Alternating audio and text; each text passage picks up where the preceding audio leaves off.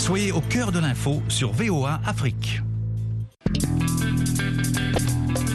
I have a dream. It's one small step for man, one giant leap for mankind. Une Amérique euh, qui est maintenant multiculturelle, multiforme. nation under God, indivisible, liberty and justice for all.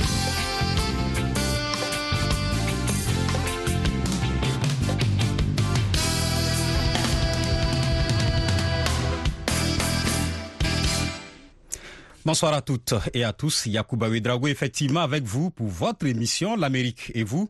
Depuis le studio 9 de la Voix de l'Amérique ici à Washington, ce soir, nous parlons du sport le plus populaire au monde, le football. La star du ballon rond, Lionel Messi, a signé à l'Inter Miami, club du championnat de football nord-américain, au lieu de céder au pétrodollar de l'Arabie Saoudite avant Messi. Des stars comme Zlatan Ibrahimovic, Didier Drogba, Thierry Henry, David Beckham et Pelé ont joué en MLS. Quel pourrait être l'impact de Messi sur l'Inter Miami et sur le foot aux États-Unis? Que pensez-vous de cette façon de faire des joueurs vedettes en fin de carrière? Pourquoi les stars africaines en fin de carrière ne reviennent pas jouer en Afrique? Nous en parlons dans ce numéro de l'Amérique et vous avec nos invités.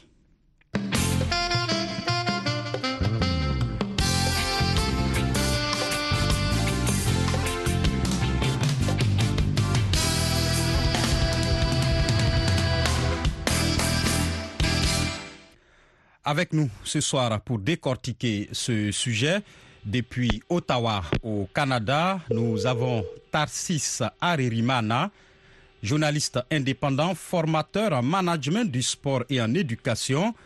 Il a deux centres de formation, disons en Lausanne en Suisse et à Montréal où il forme des entraîneurs de l'Afrique et des Caraïbes sur financement du comité international olympique. Bonsoir monsieur.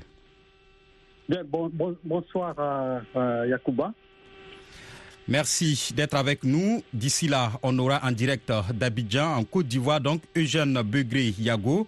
C'est un ancien international ivoirien, vainqueur de la Coupe d'Afrique des Nations au Sénégal en 1992 avec les éléphants. Il a également remporté la Super Coupe d'Afrique avec l'Africa Sport d'Abidjan en 1992. Et puis il est champion hein, des vainqueurs de Coupe toujours en 92. Il est médaillé de bronze de la Cannes en 1994. C'est à Tunis. Et donc il va nous rejoindre d'ici là. En attendant, alors, Tarsis, Lionel Messi a débarqué à l'Inter Miami en MLS, le championnat nord-américain de football, au lieu de signer en Arabie Saoudite, où il était pourtant un convoité contre des millions de dollars. Pourquoi ce choix de l'Argentin, selon vous? Eh bien, ce choix de l'Argentin, euh, c'est d'abord euh, en contact avec son agent, comme on le fait, mais aussi, je pense que quand on parle des millions de dollars, euh, euh, les gens oublient que aussi euh, aux États-Unis, euh, le Major League rapporte pas mal d'argent. D'autant plus qu'on permet à Messi d'investir euh, dans des grandes, grandes sociétés aux États-Unis euh, qui peuvent être liées à, son, à son club. N'oubliez pas que c'est un, un grand club, même si ce club est, est au bas du classement. Et le club de, de George Mass, un millionnaire, euh, évidemment. Et c'est puis ce contrat, c'est un contrat intéressant de la mesure où c'est un contrat qui n'est pas géré par le club, mais qui est géré par le Major League euh, Soccer. Donc, euh, l'Argentine, c'est à côté des États-Unis. Et ceux qui financent le sport au niveau mondial, que ce soit au niveau de la FIFA, on trouve des grandes sociétés américaines. Je pense qu'il a préparé son avenir. Voilà, qui est dit. Alors, je l'annonçais, Eugène Begré Yago, ancien international ivoirien, vainqueur donc de la Cannes en 92 avec les éléphants. Je le disais également, vainqueur hein, de la Super Coupe d'Afrique avec l'Africa Sport d'Abidjan en 92, toujours en 92. Vainqueur donc euh, de la Champions League africaine, ça s'appelle, maintenant comme ça. Et puis, il est médaillé de bronze de la Cannes 94 à Tunis. Bonsoir Begré Yago. Bonsoir, mon frère. Alors, on le sait, Jordi Alba et Sergio Busquets, anciens coéquipiers de Messi au FC Barcelone, l'ont rejoint à l'Inter Miami. Il aura donc la possibilité à la fin de son carrière, hein, parlant de Lionel Messi, d'être actionnaire dans un club de MLS, entre autres un clause de son contrat. Est-ce que tout cela fait partie du plan Messi à l'Inter Miami, d'abord, et en MLS ensuite? Oui, vous savez que l'arrivée de Messi euh, du côté de, l'Inter Miami a un impact astronomique, un impact économique, un impact sportivement. Et un impact publicitaire. Vous savez, l'arrivée de Messi est un impact médiatique sur le football nord-américain. En faisant venir Alba et, et, et Busquets, ça veut dire que Messi vient pour relever un défi, le défi de donner de la visibilité à ce football nord-américain où le basket et le baseball dominent actuellement, mais l'arrivée de Messi a braqué toutes les caméras du monde sur ce championnat. Donc au niveau même des abonnés, regardez, l'Inter de était à 1 million d'abonnés, aujourd'hui l'Inter de Miami est à 10 millions d'abonnés. Il y a déjà l'impact de Messi sur ce club, mais surtout sur la major ligue soccer du côté nord-américain. Pour moi, son arrivée va booster ce football-là et va l'amener dans les routes des nations. Alors justement, l'Inter Miami, hein, Tarsis l'évoquait tout à l'heure, est actuellement dernier sur les 29 équipes que compte la MLS et a fait une série hein, de 11 matchs sans victoire. Alors Tarsis, qu'est-ce que Messi pourra changer dans ce club et dans le foot américain? Il pourra faire euh, ce que les autres ont fait, mais améliorer au niveau de l'image de son football. N'oubliez pas, après le passage de, de, de, après le passage de Beckham, euh, bon, disons que euh, ce football, euh, de loin, est devenu commercial, est devenu attirant. Et les États-Unis ont organisé aussi la Coupe du monde de football. Et n'oubliez pas que grâce à ce messieurs qui viennent euh, d'ailleurs, qui passent par là, et la Ligue euh, qui est devenue major avant, et, bien qui, où on trouve les Mexicains dedans qui, qui, qui, qui jouent au football, euh, fait que actuellement les États-Unis sont, sont, très visibles. L'équipe des États-Unis est là, la Coupe du Monde depuis 1930. Mais regardez, pour les dames, actuellement, ça fait quatre titres au niveau du championnat du monde et quatre titres olympiques. C'est quand même une visibilité après, euh, après tout ce qu'on a vu. Donc, euh, qu'est-ce qu'on veut? Qu'est-ce qu'on veut de cette équipe? D'abord, je vois pourquoi est-ce que Tata Marino est un Argentin et qui attire évidemment Messi, le meilleur joueur du monde, comme Sophie Pelé à l'époque, en 1975, et Beckham aussi, qui a fait beaucoup et qui a investi dans le football euh, euh, aux États-Unis. Euh, donc, on a Jordi Alba, Alba, et puis on parle aussi de Diego Gomez. Donc, je pense que Messi est capable de redresser cette équipe pour qu'elle puisse non seulement être rentable au niveau commercial aux États-Unis, mais aussi se hisser euh, effectivement euh, à la tête de, de, cette Ligue de l'Ouest. Donc, euh, à mon avis, je pense qu'il y a techniquement, il y a un, c'est un beau choix. Commercialement, là, c'est autre chose. C'est vraiment euh, quelque chose de génie qu'on peut faire quand, quand on voit euh, que euh, les États-Unis maintenant ont, sont en train d'accueillir des grandes vedettes venues d'Europe avec, grâce à cette règle de camp, c'est-à-dire c'est un règle, un règlement de trois joueurs désignés, donc chaque club est capable de désigner trois joueurs et ces trois joueurs peuvent avoir des salaires faramineux avec bien sûr des primes par rapport à d'autres évidemment. Donc je pense que c'est c'est vraiment un choix qui a été bien fait, calculé commercialement et techniquement. Vous le disiez, hein, avant Messi, des stars comme Zlatan Ibrahimovic ou encore l'Ivoirien Didier Drogba qui a joué pour Phoenix, Thierry Henry, David Beckham et même le roi Pelé de 75, disons à 77 à Cosmos de New York ont joué en MLS. Malgré tout, le foot américain n'a pas vraiment décollé. Il y a une sorte de stagnation. Begré Yago, est-ce que la star argentine pourrait-elle changer grand-chose, en dehors bien sûr de l'aspect commercial? C'est vrai que vous le dites si bien, et je suis d'accord avec votre analyse. C'est vrai, comme je disais à l'entame de cette émission, il y, a, il y a le basket de baseball qui a une, prépondérante dans l'esprit euh, des Américains, mais c'est vrai, depuis Pelé, depuis, depuis du côté du portfolio, mais cette arrivée de Messi a une autre dimension planétaire. Vous savez que Messi, il attire les caméras, il attire, c'est un véritable d'accélérateur qui va apporter à ce football-là, mais de développer sur, sur, un long, sur un long moment sera difficile. Il a aujourd'hui 36 ans. Si j'étais venu plus tôt, je l'ai dit cela, mais à 36 ans, il a deux trois ans pour, pour, pour tirer ce football-là vers la Coupe du Monde 2026. Moi, je pense que c'est l'objectif de, de, de, de, la Major League de Soccer. Est pour moi un ambassadeur qui va conduire ce football-là de la Coupe du Monde 2028. Et puis je pense que c'est le joueur qu'il fallait, c'est l'homme qu'il fallait, parce qu'aujourd'hui, il donne des coupe d'assisteurs à ce football-là, parce que toutes les caméras du monde seront braquées pendant deux ans sur cette Major League Soccer avec un monsieur comme Messi, capable de changer la dimension d'un football économiquement, sportivement, et, et je pense qu'aujourd'hui, il est à sa place, il permettra à ce football-là d'aller de l'avant. Au même moment, l'Arabie Saoudite émerge sur le marché des transferts avec l'enrôlement hein, des joueurs comme Cristiano Ronaldo en décembre dernier et récemment Karim Benzema, Golo Kanté, Khalidou Koulibaly entre autres. Le patron de la MLS, Don Gaber, estime hein, que le championnat nord-américain n'est pas pour autant menacé par la puissance financière du royaume. J'ai vu ce qu'il s'est passé en Chine et je ne m'en suis pas inquiété, pas plus que je ne m'inquiète de ce qui se passe en Arabie Saoudite. C'est tout le contraire, a affirmé donc Garber en référence hein, aux dépenses faramineuses entre 2015 et 2017 du championnat chinois. Depuis rentrée dans le rang, il faut le dire. Alors, Tarsis, que pensez-vous de l'émergence de la Saudi Pro League ne Pensez-vous justement que l'émergence hein, de la Saudi Pro League ne peut pas faire de l'ombre à la MLS non, non, pas du tout. Euh, parce que euh, qu'est-ce que réellement euh, euh, les gars comme Beckham ont fait comme depuis l'arrivée de Pelé ici aux États-Unis C'est effectivement de faire de cette ligue, qui était la, ligue nord-américaine nord, de football, qui est devenue la ligue majeure. Euh, et, et, ça, ici, ce qui est très intéressant, c'est qu'il n'y a pas de relégation, c'est-à-dire euh, première division ou deuxième division, non, c'est des clubs, euh, disons, franchisés, et ce sont des franchises, ce sont des sociétés.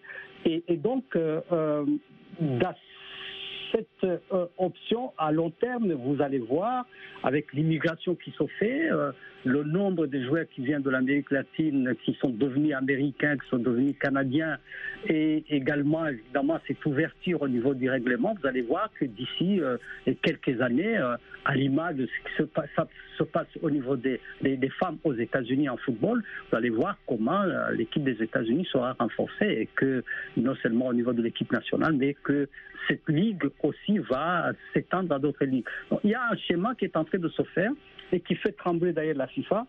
C'est euh, l'organisation d'une ligue mondiale euh, qui pourrait effectivement menacer sur le plan financier la FIFA. Ils sont en train de négocier. Euh, euh regarde, ce qui intéresse les États-Unis euh, et le monde du football, c'est d'abord le sponsor, c'est l'argent.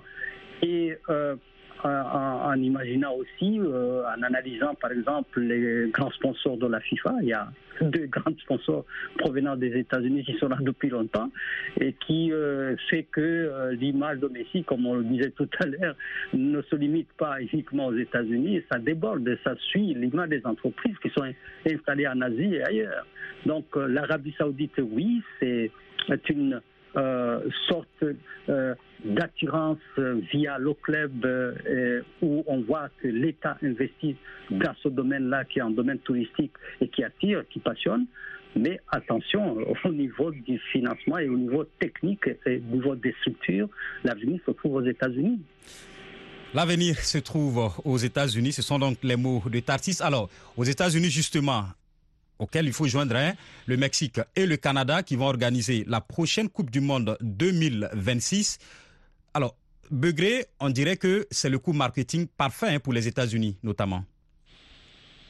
Ah oui, ah oui, je disais, c'est le coup marketing. C'est pas n'importe qui, comme je disais, c'est le un des meilleurs joueurs de l'histoire. C'est le, le, meilleur joueur au monde, le champion du monde. C'est Lionel Messi, c'est le ballon d'or. Vous comprenez que c'est une autre dimension il a mis cette Major League dans une autre dimension. Il est l'ambassadeur idéal pour tirer ce football-là vers, la Coupe du Monde 2028. Il n'y a pas de meilleur ambassadeur que lui. Donc je pense qu'en faisant de Messi, c'est un coup médiatique extraordinaire pour la Major League, pour l'Inter de Miami, pour tout le football nord-américain. Et moi, je pense qu'il n'y a pas meilleur que lui. Messi, c'est une autre dimension à ce football.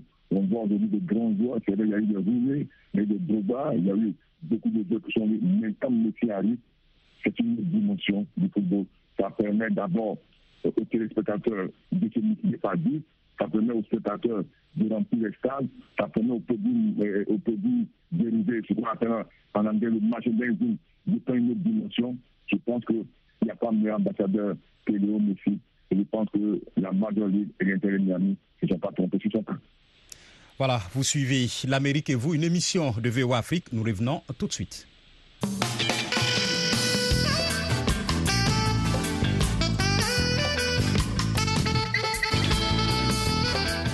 L'Amérique et vous, en direct de Washington. Merci d'être à l'écoute de VOA Afrique. Si vous venez de nous rejoindre, vous suivez votre émission L'Amérique et vous. Nous parlons de la signature de Lionel Messi ici aux États-Unis en MLS. Nous consacrons hein, cette seconde partie de l'émission à la question pourquoi les stars africaines en fin de carrière ne reviennent pas jouer en Afrique? Begré Yago, bien évidemment. Je commence par vous. Vous avez joué pour l'AS Sotra, l'Africa Sport d'Abidjan. Vous avez joué au Koweït Club, à Carthage en Tunisie. Pourquoi en fin de carrière, vous n'êtes pas revenu jouer, par exemple, à l'Africa Sport d'Abidjan? Ah oui, ça c'est une très bonne question. La première des choses, c'est le développement de données d'infrastructures. Vous savez, en Côte d'Ivoire, quand même, nous avons mis plus de, plus, de, plus de 40 ans à construire 6 systèmes. Vous comprenez, voilà la réalité aussi de ce football africain qui n'est pas, qui n'est pas assez développé au niveau des infrastructures. La deuxième chose, c'est le professionnalisme du football. Beaucoup de football en Afrique ne sont pas professionnels. Donc, comment revenir si on n'a pas les mêmes salaires? Voici la, euh, la troisième chose, c'est les biens financiers on joue au football, vrai, pour le plaisir, pour la passion, mais après, il faut assurer ses arrières. Et si ces footballeurs qui passent ces trois cadres-là de retour dans leur pays, il sera difficile qu'ils reviennent. C'est vrai, il y a beaucoup de joueurs. En Côte d'Ivoire, aujourd'hui, on a un joueur comme Gerdino qui, qui est revenu, mais il ne peut pas jouer en Côte d'Ivoire parce qu'ils n'ont pas les moyens de le prendre en charge. Voici la réelle, la réelle difficulté du football, du sud du du football africain. Et si on trouve on, peut faire ce football-là, si on trouve les moyens financiers, on va gagner ce football-là. Les championnats seront des spectateurs élevés. Aujourd'hui, l'Afrique du Nord a pris une avance terrible. Beaucoup de joueurs de l'Afrique du Nord ne sont pas parce qu'ils ont de très bons salaires. Dans l'Afrique du Sud-Sahara, en Afrique de l'Est, en Afrique Centre, il est vraiment difficile à un ancien professionnel de retourner et permettre à ce football-là de booster, de monter. Et pour moi, c'est vraiment dommage. Alors, Beugre Yago, je reste avec vous. Le retour dont je parle peut-être, c'est juste pour aider les jeunes frères, justement, avec votre expérience, pas uniquement pour des questions financières, même si vous évoquez notamment le manque d'infrastructures également qu'il faut reconnaître. Oui, mais vous savez, moi j'ai été, été, pendant deux ans entraîneur africain en équipe nationale U23 et, et, et U20 de l'équipe nationale Côte d'Ivoire. J'ai vu beaucoup de choses. C'est vrai qu'on apporte notre expérience, on vient transmettre notre vécu, mais après, comme vous dites, quand vous classifiez, il faut pouvoir aussi dire de que vous transmettez de je pense que les deux Africains doivent aller chercher cette manière, cette matière grise-là au niveau de l'Europe afin de les ramener sur place et de donner comme quelques moyens afin de transmettre leurs études. Pour moi, c'est vraiment important. C'est vrai, nous avons dit pour ce football, nous avons défendu les couleurs de, de nos pays. Après, il faut que les gens soient reconnaissants chercher ces meilleures, ces meilleures, ces matières grises-là qui ont émergé du côté de l'Europe vous voyez le entraîneur, gagné du côté de Dortmund. Il n'a pas réussi après la Coupe du Monde, c'est pas normal. Que quand je regarde le football du Ghana, dit, il n'y a pas ce vrai fonctionnalisme. Pourquoi venir perdre mon temps Et quand vous regardez beaucoup d'entraîneurs le disent, beaucoup d'entraîneurs le disent, et pour moi, si on ne trouve pas ces trois vertus, comme je dit, le développement de l'infrastructure, le développement de notre football, les gains financiers, c'est vraiment difficile aux acteurs du football que ces grands joueurs de revenir dans notre pays et de transmettre ce qu'ils ont eu comme vécu et comme expérience. On a des clubs hein, comme euh, l'AS Arta Sola de Djibouti qui attirent hein, des joueurs africains en fin de carrière en Europe. C'est le cas du Camerounais Alexandre Song, de l'Ivoirien Salomon Kalou, du Burkinabé Alain Traoré, entre autres. Hein. C'est vrai que c'est un club qui dispose de moyens financiers énormes, il faut le reconnaître également. Mais Tarsis, il faut tendre vers cela pour permettre aux stars africaines justement d'apporter leur expérience à leurs jeunes frères sur le continent, comme le disait Begré je, pense que c'est un débat, c'est un débat, mais c'est difficile. C'est difficile pourquoi quand j'analyse, je fais un peu de l'histoire du sport africain, aussi de l'histoire du football africain, c'est c'est encore jeune, ce sont des structures non adaptées finalement au développement du sport de haut niveau. Vous savez, un joueur, c'est un produit qui se vend et qui s'achète quand il devient professionnel, tu deviens un produit marketing euh, qui peut euh, euh, faire avancer des choses. Or, les profs, les professionnels vraiment qui ont évolué en Europe et pourquoi pas dans certains sports même aux États-Unis, quand ils arrivent en Afrique, eh ben, ils trouvent qu'il y a des structures non adaptées au haut niveau euh, et puis ils ne sont pas euh, euh, bien accueillis par les structures, par les fédérations, il faut le dire. Et le développement de haut niveau, quand tu amènes ce langage-là, ça, pose tellement de problèmes. Mais il faut des efforts. Ils peuvent, et je salue d'ailleurs le passage d'Mbappé au Cameroun, ils, ont, ils participent aux œuvres de charité, ils peuvent même développer le football par des académies qui créent en étant en Europe, mais ils sont dans un environnement très compliqué, très professionnel, coaché au plus haut niveau, placé dans des structures très techniques. euh, et euh, je me demande même si Eto, même si le président de la fédération de football au Cameroun va réussir techniquement, parce que c'est tellement difficile. C'est ça le Moloko que j'enseigne. Donc je rencontre des, des, entraîneurs venus d'Afrique, de Caraïbes. Il est tellement difficile euh, sans que vous n'avez pas des structures techniques adaptées, euh, bien financées, appropriées au sport de haut niveau, c'est tellement difficile. Donc, euh, il y a euh, des conditions, conditions salariales, bien sûr, on l'a dit, conditions de sécurité, structures non adaptées, mais aussi il y a l'environnement culturel de haut niveau qui n'est pas adapté, et le monde des affaires aussi. Alors, Beugre Yago, justement, Tarsis vient de soulever un point également très important, c'est la politique même du sport dans les pays africains. Généralement, la gestion de nos fédérations africaines de football, ce n'est pas toujours évident, ce n'est pas toujours euh, transparent. Est-ce que c'est cela aussi qui décourage justement ces stars en fin de carrière de revenir jouer dans leur pays d'origine? Oui, c'est vrai, c'était dit est, est pertinent. C'est c'est tout cet ensemble-là qui fait que beaucoup de jeunes ne veulent pas revenir. Mais c'est vrai, je dis le développement d'un football commence par, par, cette vision d'un président euh, de la République, par la vision d'un ministre des par la vision d'un président de club. Aujourd'hui, regardez, la CAF, par, son, par le biais de son président, qui a un grand corps, M. Mossété, est président d'un grand corps qu'on appelle Madeline Sundown. C'est ce qu'il retransmet, c'est ce qu'il transmet au football africain. Aujourd'hui, il faut avoir une licence CAF de club. Vous savez, on a mis trop de temps dans l'amateurisme. Aujourd'hui, ce monsieur a changé la mentalité du football africain. Et notre gouvernement doit suivre. Bien sûr, vous savez, le football, c'est une jeunesse qu'on empêche d'aller dans la droite ou d'aller dans la délinquance. C'est aussi un sport. C'est un esprit sain dans un corps sain. Et je pense qu'aujourd'hui, c'est vrai. On doit canaliser, on doit progresser, on doit développer nos infrastructures, on doit développer nos joueurs, on doit développer euh, euh, euh, nos pays. Aujourd'hui, pour gagner une Coupe d'Afrique, ils ne sont pas nombreux ces pays qui peuvent le faire. Parce qu'aujourd'hui, on n'a pas dévancé le temps, comme dans les pays du Nord. Il faut dévancer, il faut avancer. Et je pense qu'aujourd'hui, si tout, est, ce- cela est mis en, en mise en situation, l'Afrique, surtout le sud du Sahara, peut continuer à progresser. Sinon, je vous dis, nous sommes en retard d'un siècle sur beaucoup de pays du nord de l'Afrique, ou des pays du Sahara. J'espère qu'on aura cette force-là de reconnaître nos erreurs et de répartir de l'avant afin, de, afin de réduire ce bourg qui est en train de football africain du sud du Sahara, du centre, de l'Est, d'avancer de progresser comme celui du nord. Alors, euh, Tarsis, le foot, vous l'avez dit, c'est aussi et surtout devenu une question d'argent. Or, nos clubs sur le continent ne sont pas toujours nantis sur ce plan-là. Est-ce que l'Afrique va déjà pouvoir un jour conserver d'abord ses talents sur le continent pour un bon moment avant de les exporter?